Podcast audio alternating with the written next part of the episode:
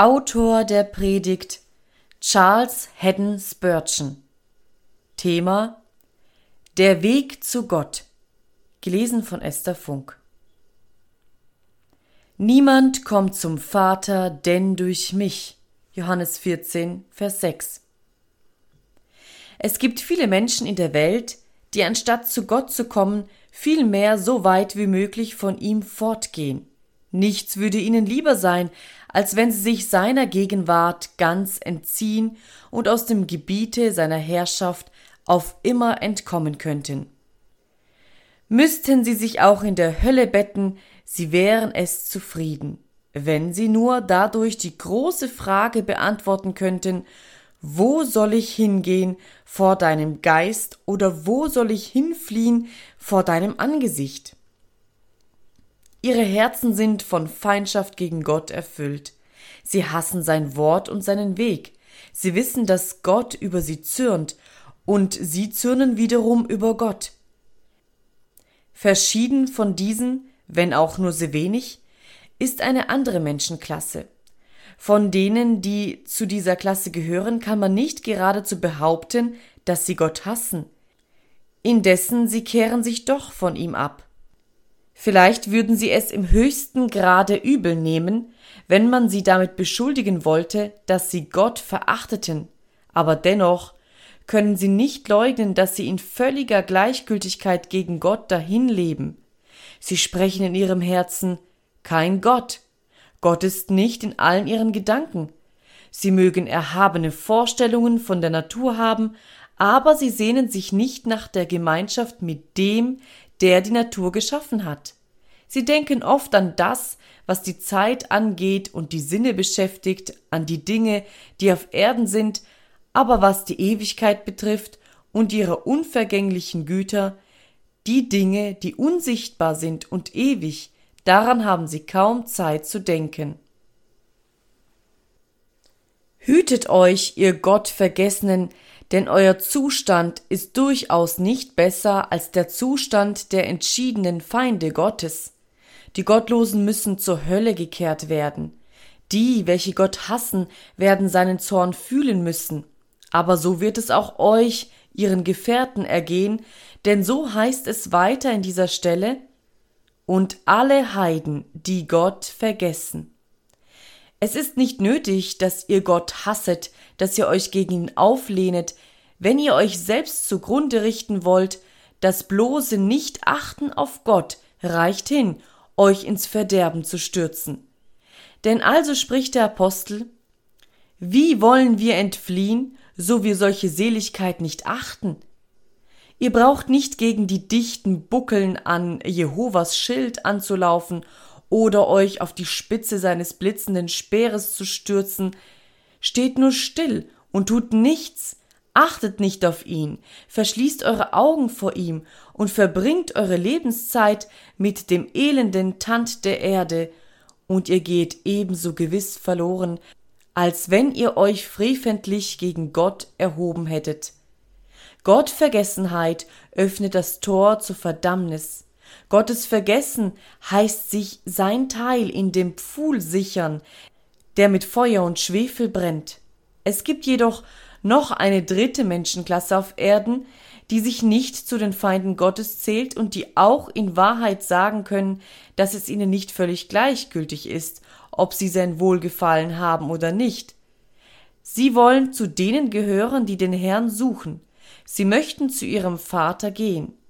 Es mag sein, dass sie noch nicht auf dem einzigen Wege, der dazu verordnet ist, zu ihm kommen, aber sie sagen es doch, dass sie Gott anzubeten wünschen, dass sie vor sein Angesicht kommen möchten mit Danken und dass sie sich freuen möchten in ihm. An diese, in deren Charakter so manches ist, was zu den besten Hoffnungen berechtigt, wende ich mich heute Morgen im Besonderen im Allgemeinen aber auch zu einem jeden, der in dieser Versammlung ist, und predige ihm die Wahrheit, die in unserem Text enthalten ist. Niemand, so sehr er es auch wünsche, so ernstlich er sich auch bemühe, niemand kommt zum Vater auf einen anderen Wege als durch Jesum Christum. Als Adam vollkommen war im Garten Eden, da wandelte Gott mit ihm in der Kühle des Tages. Gott und der Mensch waren durch die innigste und herzlichste Gemeinschaft miteinander verbunden. Der Mensch war ein glückseliges Geschöpf.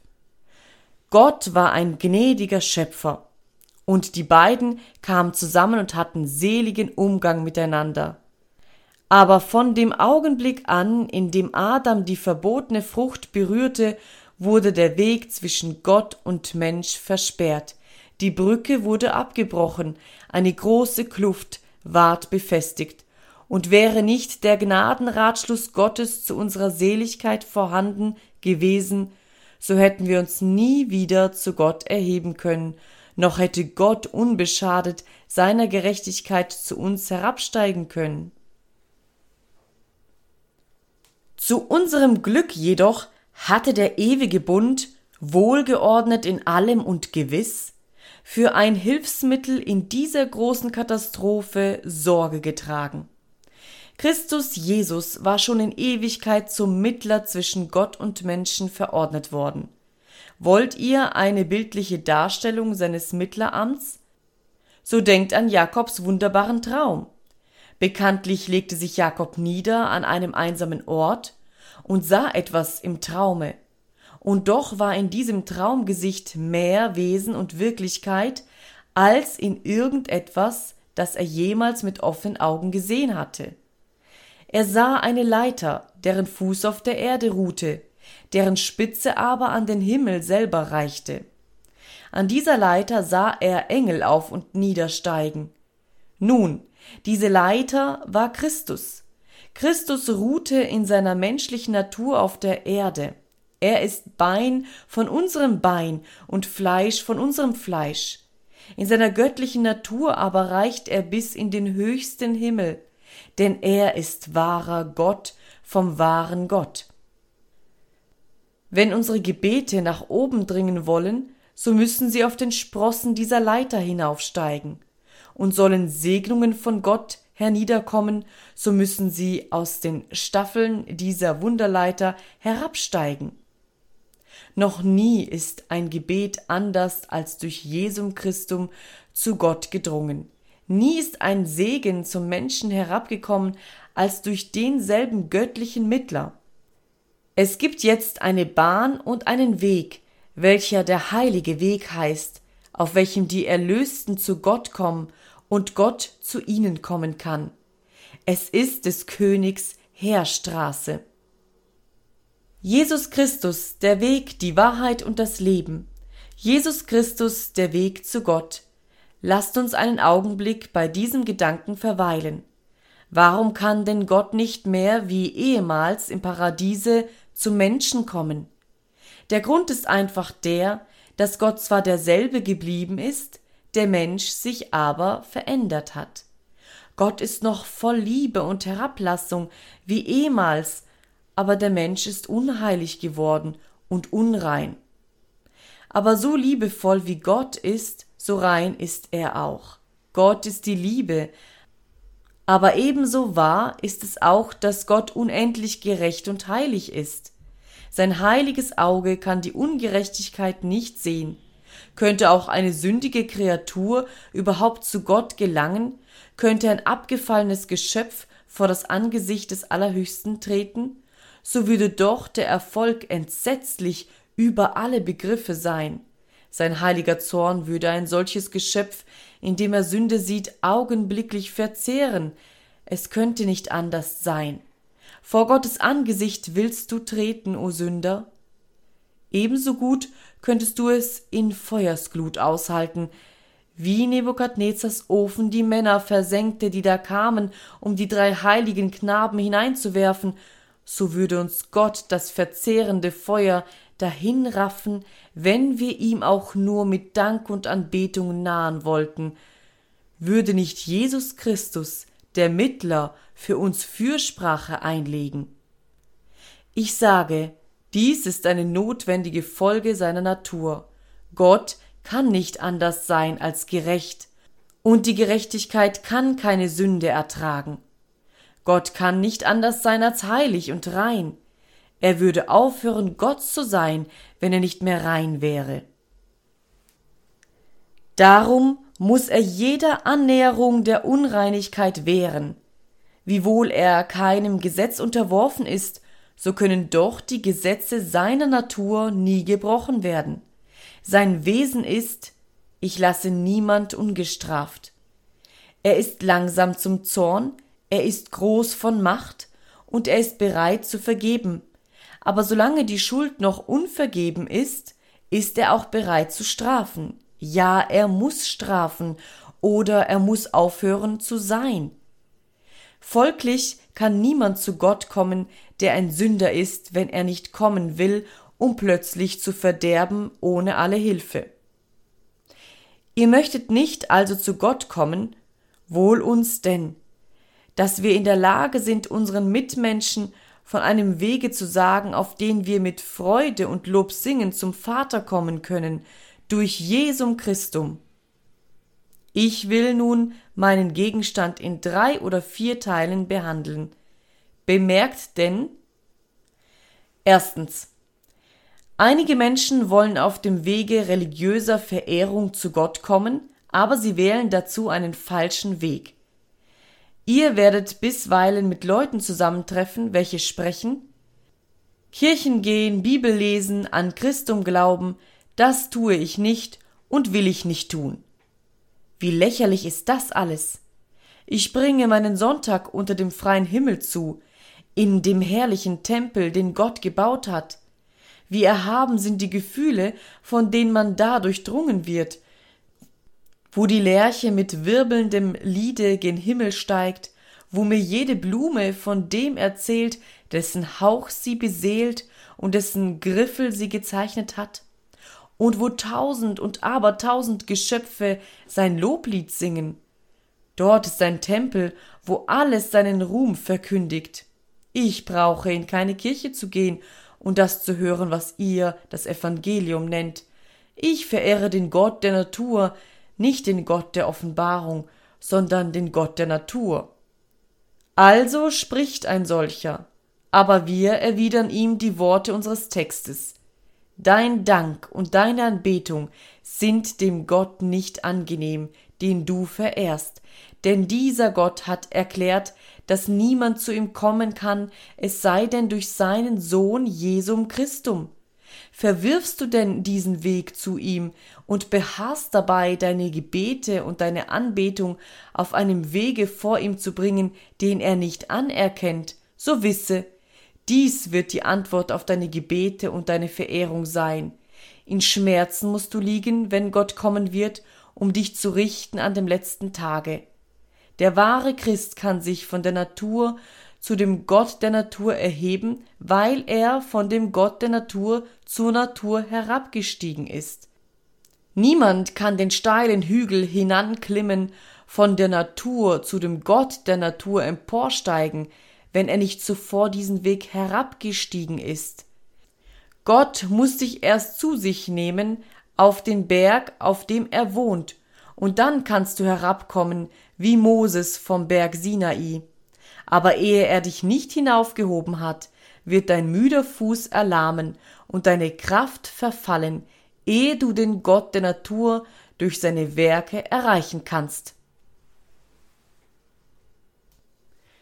Nein, mein Freund, du magst es in deiner Weise sehr aufrichtig meinen mit all deinen Gebeten und deiner Verehrung, die du dem unversöhnten Gott der Natur in deinem Garten oder auf deinem Felde darbringst.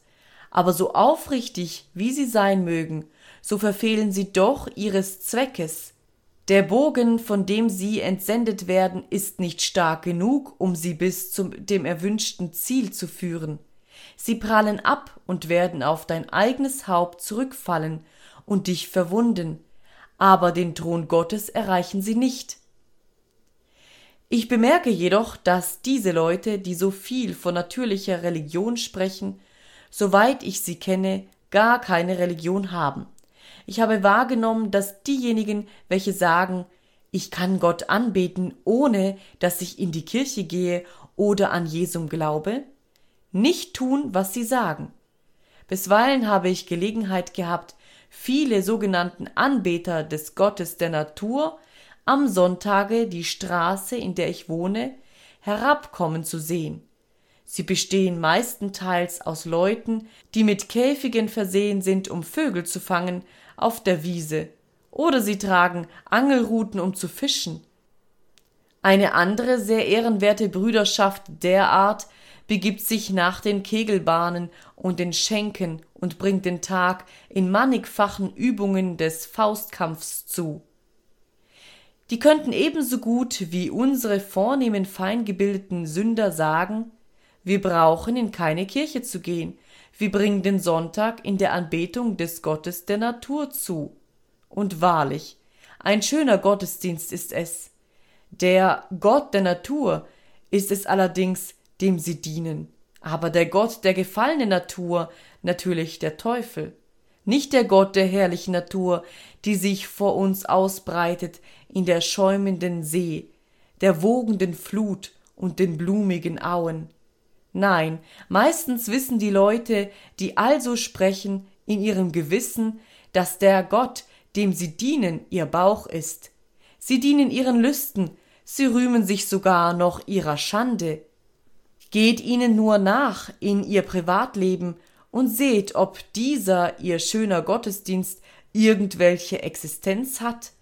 Und ich denke, ihr werdet bald entdecken, dass sie größere Heuchler sind als die Menschen, welche sie Heuchler nennen. Und ist es nicht ein etwas verdächtiger Umstand, dass diese Leute, die uns so weit voraus sind, dass sie den Gott der Natur verehren, nach ihrem eigenen Geständnis lieber mit Schafen, Rindern, Pferden und Singvögeln in Gesellschaft sind, als mit den Heiligen Gottes? Es sieht ziemlich verdächtig aus, wenn ein Mensch sich in einer Schafhürde mehr zu Hause fühlt als in einer Versammlung vernünftiger Wesen. Es sieht so aus, als ob sein Gemüt etwas tierisch sein müsste, wenn er sein Herz niemals zur Andacht erheben kann, bis er sich inmitten von Tieren befindet. Ich für meine Person bin besser imstande, Gott in der großen Gemeinde, in der Versammlung der Heiligen anzubeten, als irgendwo anders. In den Höfen am Hause des Herrn, in dir, Jerusalem. Halleluja! Ich weiß, dass alle seine Werke ihn loben. Es ist meine Freude zu fühlen, dass die verschiedenen Jahreszeiten nur verschiedene Erscheinungen Gottes sind, dass der Frühling zu mir spricht von seiner Milde und Freundlichkeit, der Sommer von seiner Majestät, der Herbst von seiner Freigebigkeit und der Winter von seiner gewaltigen Macht. Aber dennoch weiß ich, dass ich in seinem Heiligtum seine Herrlichkeit noch deutlicher sehe und ihn dort finde als meines Herzens Trost und Wonne. Der wahre Christ kann Gott in der Natur anbeten, aber wer Gott nicht in seinem Hause anzubeten gelernt hat, der hat ihn ganz gewiss nirgends anzubeten gelernt. Die sogenannte natürliche Religion ist eine Lüge.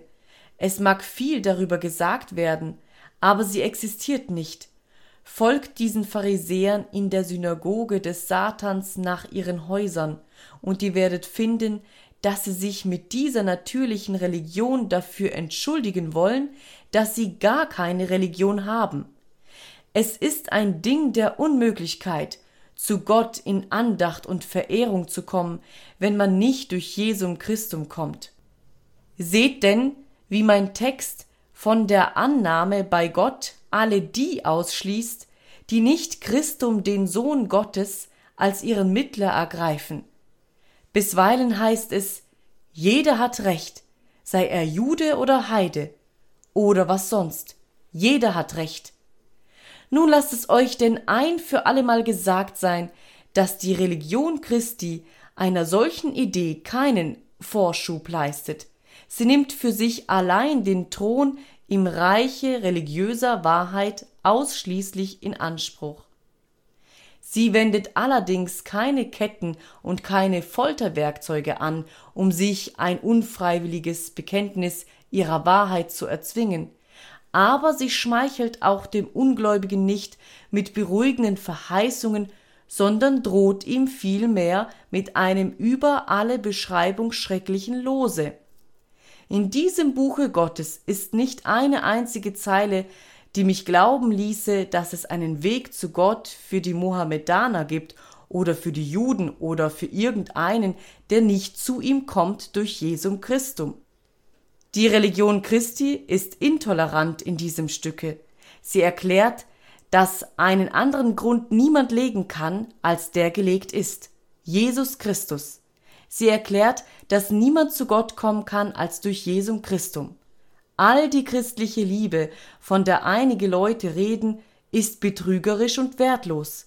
Wir können keine Hoffnung haben für die, welche Christum nicht annehmen.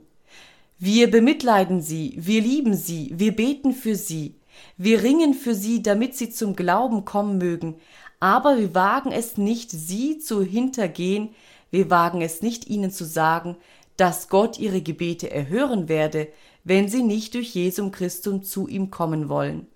Nein, wir wollen so duldsam sein, wie Jesus war, aber Jesus selber sagte, wer nicht glaubt, der wird verdammt werden.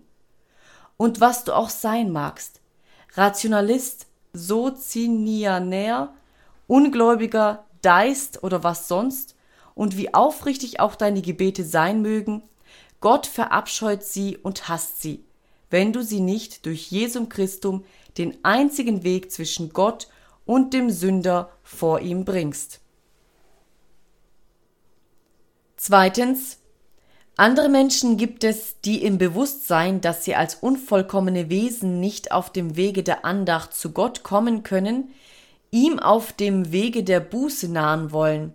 Aber merket wohl, auch auf dem Wege der Buße kann niemand zu Gott kommen, wenn er nicht durch Jesum Christum kommt.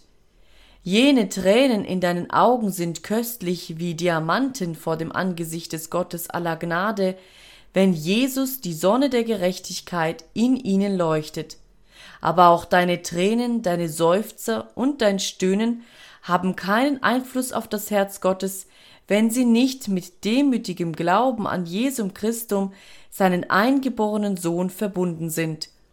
Umsonst weinst du, bis deine Augen vor Tränen erblinden, umsonst seufst du, bis dein klopfendes Herz vor Angst die Hülle des Leibes zersprengen möchte. Umsonst kniest du, bis deine Knie vor Beten wund werden. Gott hört dich nicht, er nimmt dich nicht an, wenn du nicht den Namen Jesu, des gekreuzigten seines Sohnes, des Heilands der Menschen nennst. Ach, es ist traurig zu sehen, wie die Menschen lieber jeden anderen Weg zu Gott versuchen, als durch Jesum Christum zu kommen. Da ist die römische Kirche, die den Menschen schwere Bußübungen auferlegt, damit sie zu Gott kommen mögen. Erst in der verflossenen Woche ging ich in eine römische Kathedrale und sah dort zu meinem Entsetzen arme Weiber auf ihren Knien, die durch die ganze Kathedrale rutschten, indem sie als eine Bußübung vor einer ganzen Reihe von Gemälden, die an den Wänden hingen, zu beten hatten.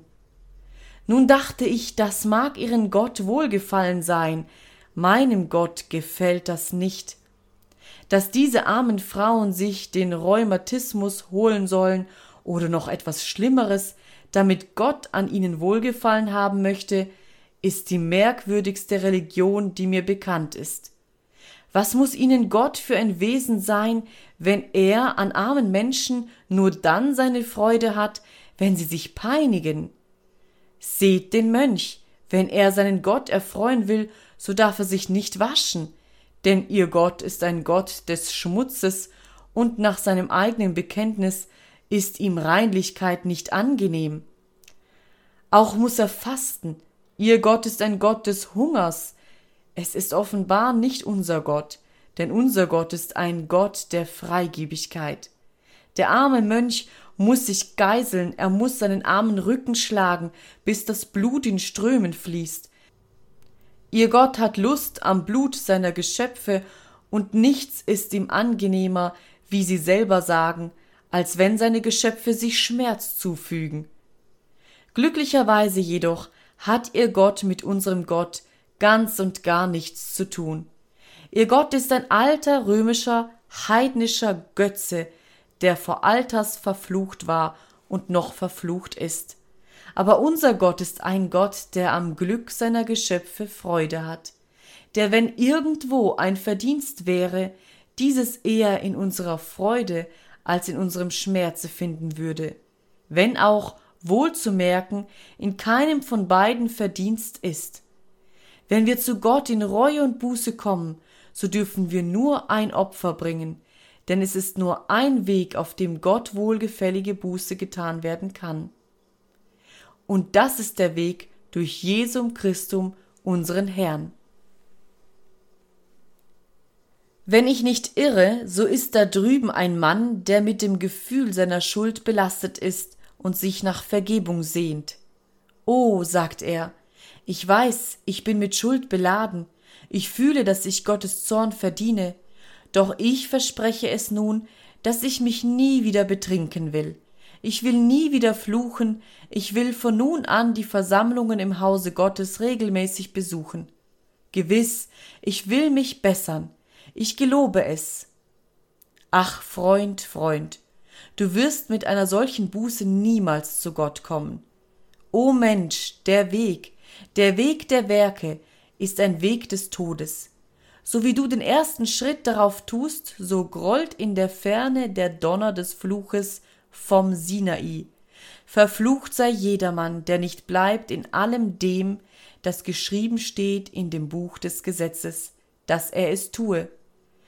Fahre nur fort mit deinen guten Vorsätzen, versuche es, sie auszuführen, und du wirst finden, dass dieser dein Weg dir mit jedem Tage schwerer werden wird. Je mehr du tust, desto mehr wirst du zu tun haben. Wenn du einen Hügel erklommen hast, so wirst du einen Berg vor dir sehen. Wenn du einen Strom durchwartet hast, so wirst du ein Meer vor dir sehen und keinen Fährmann, der dich hinüberschaffe. Der Weg zum Himmel durch gute Werke würde ein sehr beschwerlicher sein, wenn er überhaupt möglich wäre. Das Gewissen ist wie der Blutigel. Es schreit immer Gib, gib, gib. Das Gewissen ist nimmer zufrieden, auch mit den besten Werken nicht, die wir tun. Es verlangt immer mehr. Aber ach, ich erinnere dich daran, o oh Mensch, dass wenn du auf diesem Wege der Werke fortfährst und auf ihm Vergebung zu erlangen suchst, dein Verderben ebenso gewiss ist, als wenn du auf dem Pfade der Sünde wandelst. Bedenke, o oh Mensch, die Juden von Alters wollten die Gerechtigkeit Christi nicht annehmen, sondern suchten ihre eigene Gerechtigkeit aufzurichten und waren also der Gerechtigkeit Christi nicht untertan, und darum gingen sie verloren, und das ohne Barmherzigkeit und so wird es dir auch gehen. O kehre um von diesem Wege, Gott will dich auf diesem Wege nicht annehmen, darum so kehre um von ihm. Wenn du vollkommen wärest und Gottes Gesetz nie gebrochen hättest, dann könntest du durch das Gesetz selig werden. Aber mit einer einzigen Sünde, die du begehst, brichst du dies ganze Gesetz entzwei und kannst dann diesem Bruch nie wieder heilen. Du bist verloren, wenn du auf dem Grunde deiner Werke stehst. Komm fort von da, komm fort, komm zum Kreuze Christi. Nur durch Jesum Christum geht der Weg zum Himmel. Fort, sowohl von deinen Werken als von deinen Sünden. Schaue Christum an und lebe. Blicke auf ihn, und deine Sünden sind vergeben. Blicke ihn an und siehe, deine Reue ist angenommen und eine Antwort des Friedens wird dir zuteil. Drittens, andere gibt es, welche fühlen, es ist wahr, Jesus muss unsere Sünden vergeben, durch seine Leiden allein wird mir Gnade zuteil. Aber, sagen sie, wir wollen nun Gott wohlgefällig sein, alle Tage unseres Lebens. Wir wollen uns also bemühen, in einem Wege zu Gott zu kommen, in welchem er uns annehmen wird. Viele gibt es, die etwa auf einem Wege geraten wie der folgende, wenn sie sagen, wir wollen sehr gewissenhaft sein in allem unserem Tun, wollen es genau nehmen in unserem Verkehr mit anderen und wollen freigebig sein in dem, was das Reich Gottes betrifft. Auf diesem Wege werden wir angenommen werden. Christo, sagen sie, wollen wir vertrauen, soweit die Vergebung unserer Sünden in Betracht kommt. Unsererseits aber wollen wir dafür sorgen, dass wir mit einem Rock der Gerechtigkeit bekleidet seien. Wir wollen uns von Christo waschen lassen. Auch unsere Werke mag er waschen, wenn er will. Aber wenigstens unsere Tugenden und ausgezeichneten Eigenschaften wollen wir selber fabrizieren. Gott soll uns um des Willen annehmen, dass wir tun. Christus soll das Fehlende ersetzen. Er mag ein oder zwei Löcher zustopfen, die in unserem Gewande vorhanden sein mögen. Aber den alten Rock wollen wir nicht desto weniger anbehalten. Und wenn wir auch hören, unsere Gerechtigkeit sei wie ein unflätiges Kleid, so wollen wir doch unsere Lumpen waschen lassen und sie wieder anziehen, wenn es auch Lumpen sind. Nun merkt wohl, meine Zuhörer, wie wir, wenn wir zuerst zu Gott kommen, nichts mitbringen dürfen als das Blut Christi. So dürfen wir auch, wenn wir später wiederkommen, nichts mitbringen als ganz dieselbe Gabe. Ein schuldbeladener Sünder kann nie Vergebung erlangen, wenn er Gottes Thron naht, als wenn er sich auf das Blut beruft, welches Christus einst vergossen hat.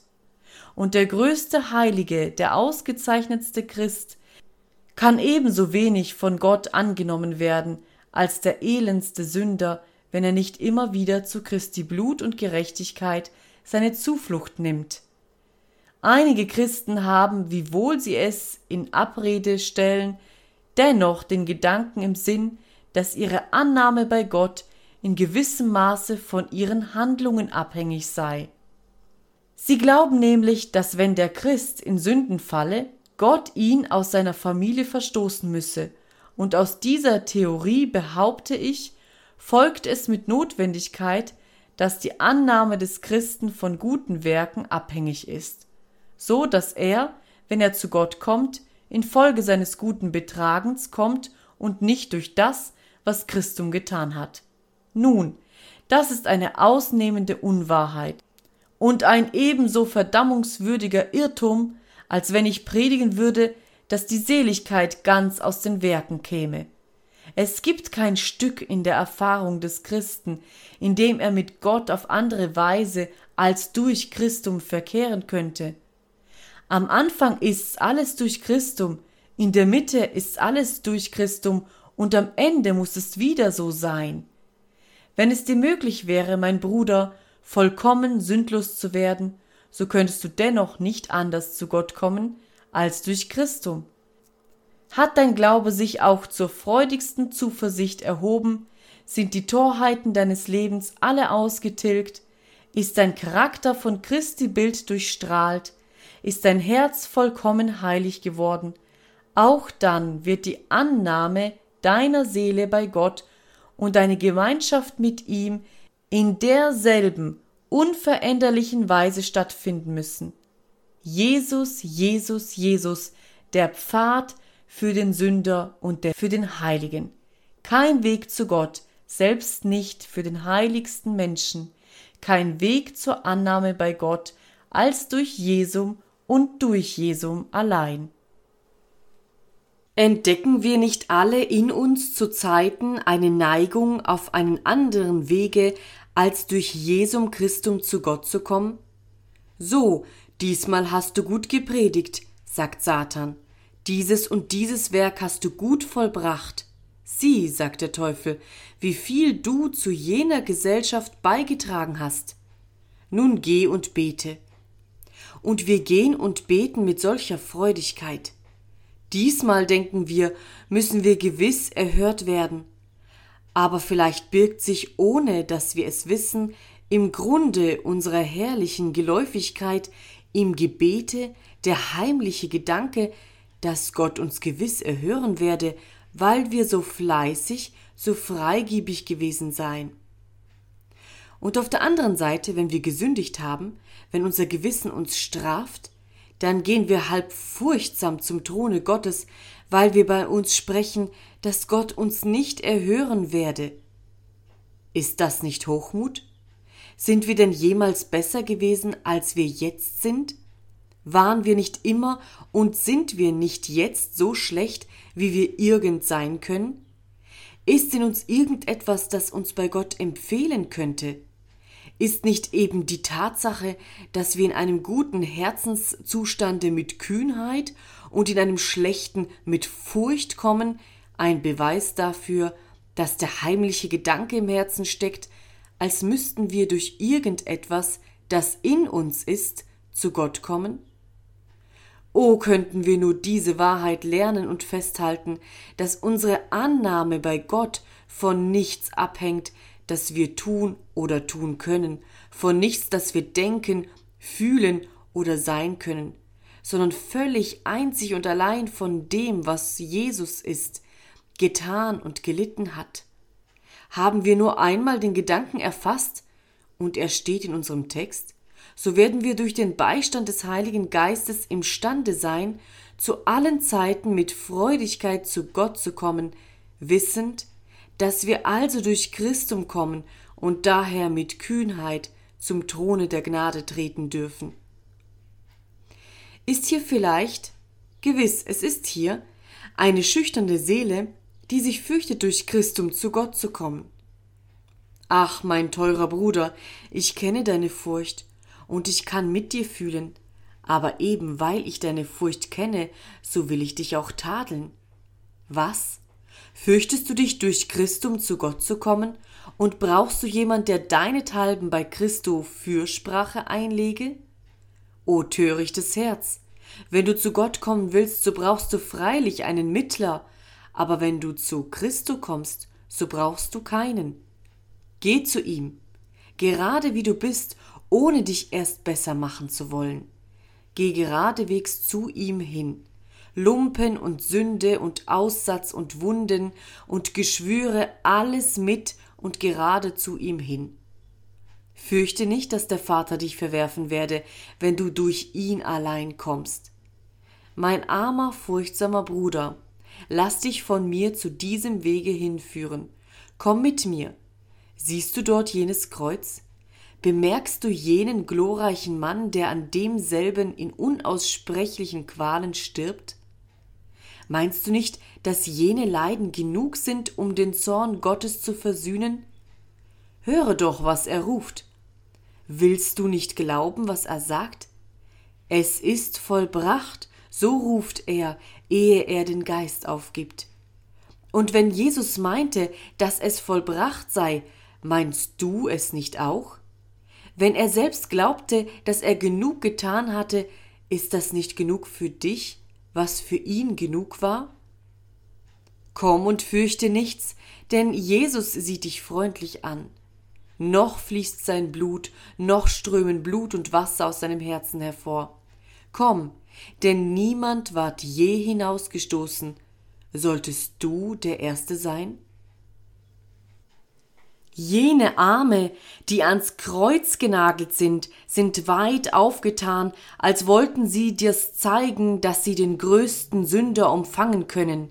Jene Füße, die ans Kreuz genagelt sind, sitzen fest an ihrem Ort, als wollten sie da bleiben und warten, dass sie dir gnädig seien. O sieh seine durchbohrte Seite, es scheint, als wollte sie dir sagen, mein Herz ist nicht schwer zu erreichen. Sieh, durch den Speer des Kriegsknechts ist ein gerader Weg zu ihm gebahnt.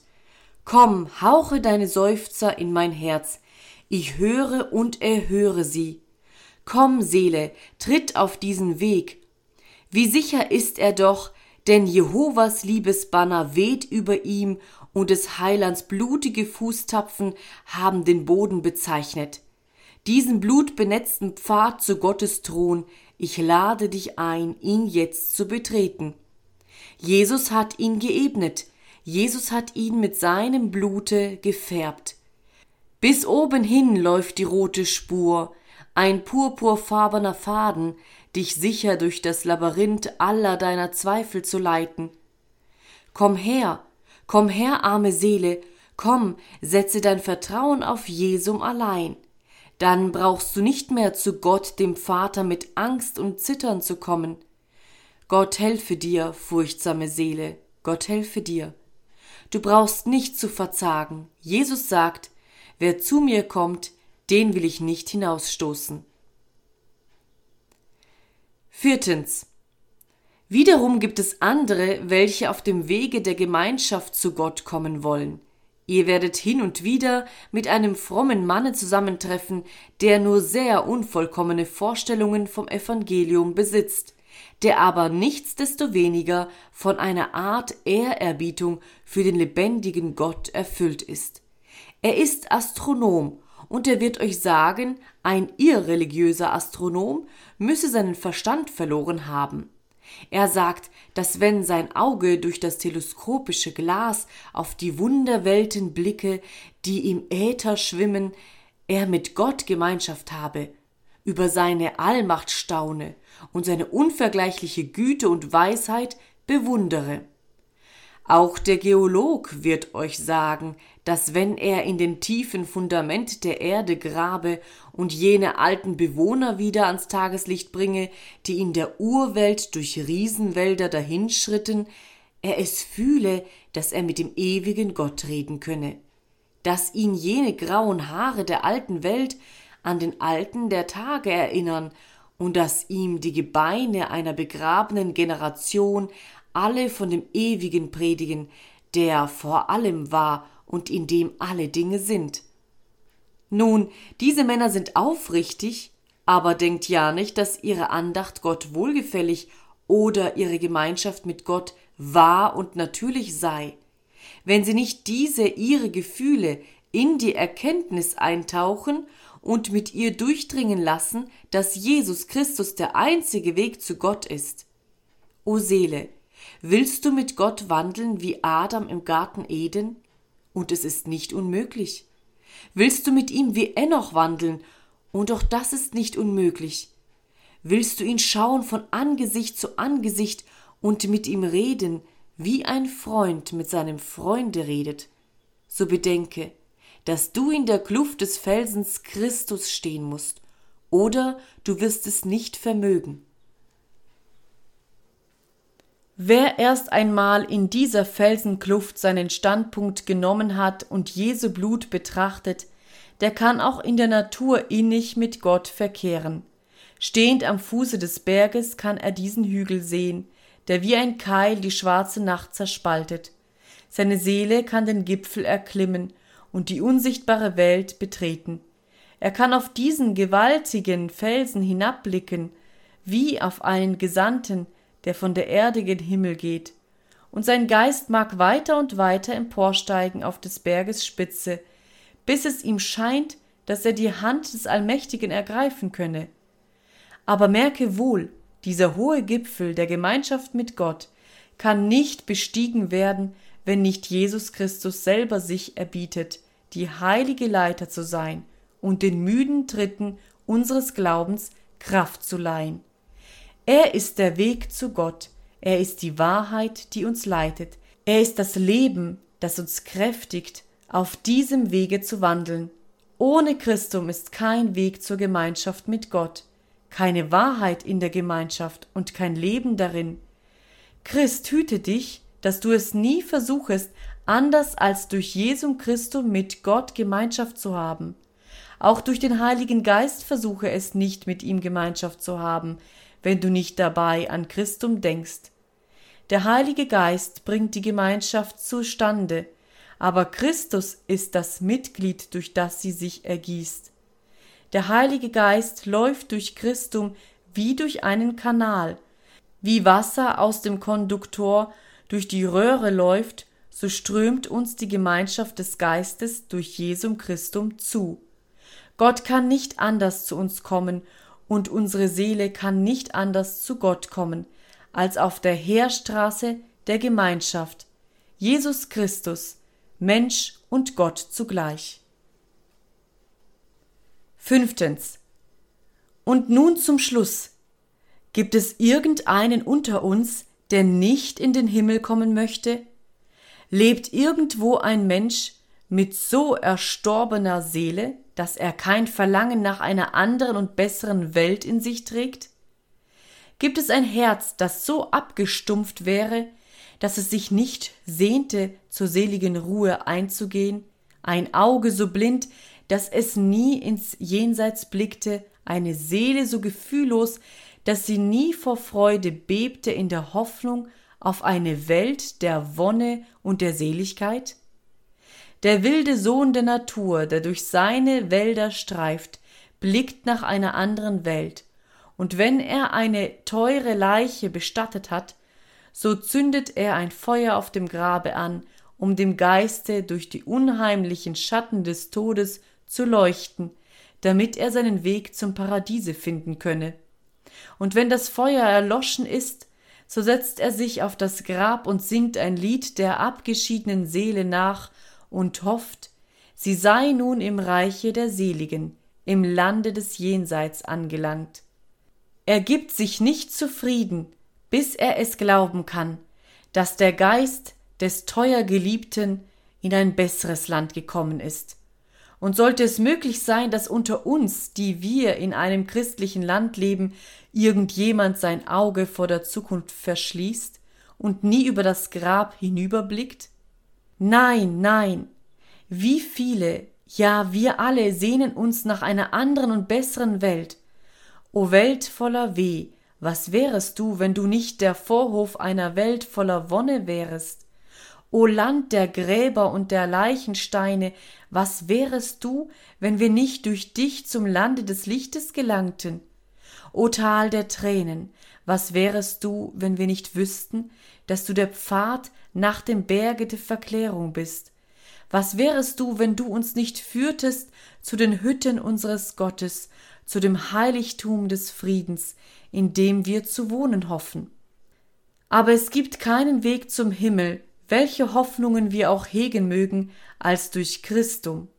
O Geist des Menschen, nur durch die blutende Seite Jesu führt der Weg zu den Perlentoren. Dies sind die Tore des Paradieses, diese blutigen Wunden.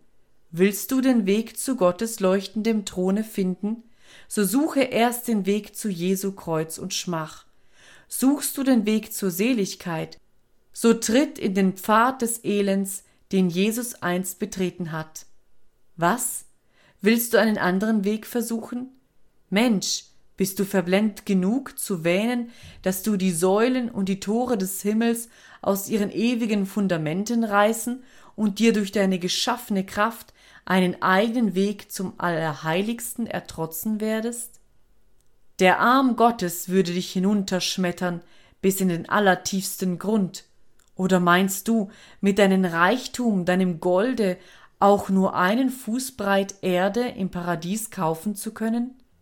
Du Narr, was ist dein Gold, wo von Gold die Straßen sind und von einer einzigen Perle jedes Tor, wo das Fundament aus Jaspis ist und seine Mauern von köstlichen Steinen? Oder meinst du, dorthin durch dein Verdienst zu gelangen? O Tor, durch Hochmut fielen die Engel, durch Hochmut fällst auch du. Wenn du von deinem Verdienst sprichst, so bezeugst du, dass du der eingefleischte Teufel bist. Fort mit dir. Der Himmel ist nicht für deinesgleichen. Aber sagst du, ich will meine Habe hinterlassen, wenn ich sterbe, ich will ein Hospital bauen und die Armen speisen, dann komm, ich will dich bezahlen. Du hast für deine Nation gearbeitet, lass sie die Schuld bezahlen. Lass sie dir ein Monument in Stein errichten und dein Bild oben darauf setzen. Hast du für dein Vaterland gelebt, so lass dir dein Vaterland bezahlen, was es dir schuldig ist. Aber Gott, was ist er dir schuldig? Vergessen hast du ihn, verachtet seinen Sohn, verworfen sein Evangelium. Krieger, Staatsmann, Patriot, was du auch seist, lass dir von den Menschen bezahlen. Gott schuldet dir nichts, und alles, was du tun magst, wird ihn nimmermehr bestechen, dich in seinen Palast einzulassen. Wenn du nicht auf dem rechten Weg durch Jesum Christum kommst, der da lebte und starb, aber nun lebendig ist, von Ewigkeit zu Ewigkeit, und die Schlüssel des Himmels an seinem Gürtel trägt. Und nun kommt ihr, die ihr nichts zu bringen habt, kommt zu Christo an diesem Morgen, ihr Verzagenden, ihr Schuldigen, ihr Verlorenen. Gottes Gesandter steht vor euch, und als ob Christus um eure Seelen würbe, so bitte er euch, kommt jetzt zu Jesu. Ihr, die ihr über eure Sünden weint, nach dem Heil verlangt, glaubet jetzt an ihm. In deinem Herzen, armer Sünder, sprich. So wie ich bin und ohne Grund, als dass dein Blut mich macht gesund, und du mich rufst zu dieser Stund, so komm ich, Gottes Lamm. Die Einladung ist allgemein, die Vergebung wird offen proklamiert. Mein Gott ist nicht ein Gott des Hasses und des Zornes, er ist ein Gott der Liebe.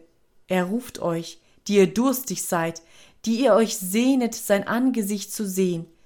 Er ruft euch jetzt zu sich, und er spricht zu euch und bekräftigt es mit einem Eide.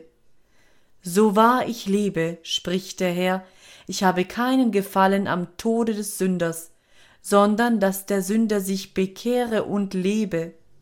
So bekehret euch nun von eurem bösen Wesen. Warum wollt ihr sterben, ihr vom Hause Israel? Kommt jetzt. Der Geist und die Braut sprechen, komm. Und wer es höret, der spreche, komm. Und wen da dürstet, der komme, und wer da will, der komme und nehme das Wasser des Lebens umsonst. O Geist Gottes, ziehe Sünder zu Christo. O du glorreicher, du mächtiger Geist, lass es dir jetzt gefallen, sie zum Vater zu ziehen, durch Jesum Christum, den Sohn Gottes. Amen.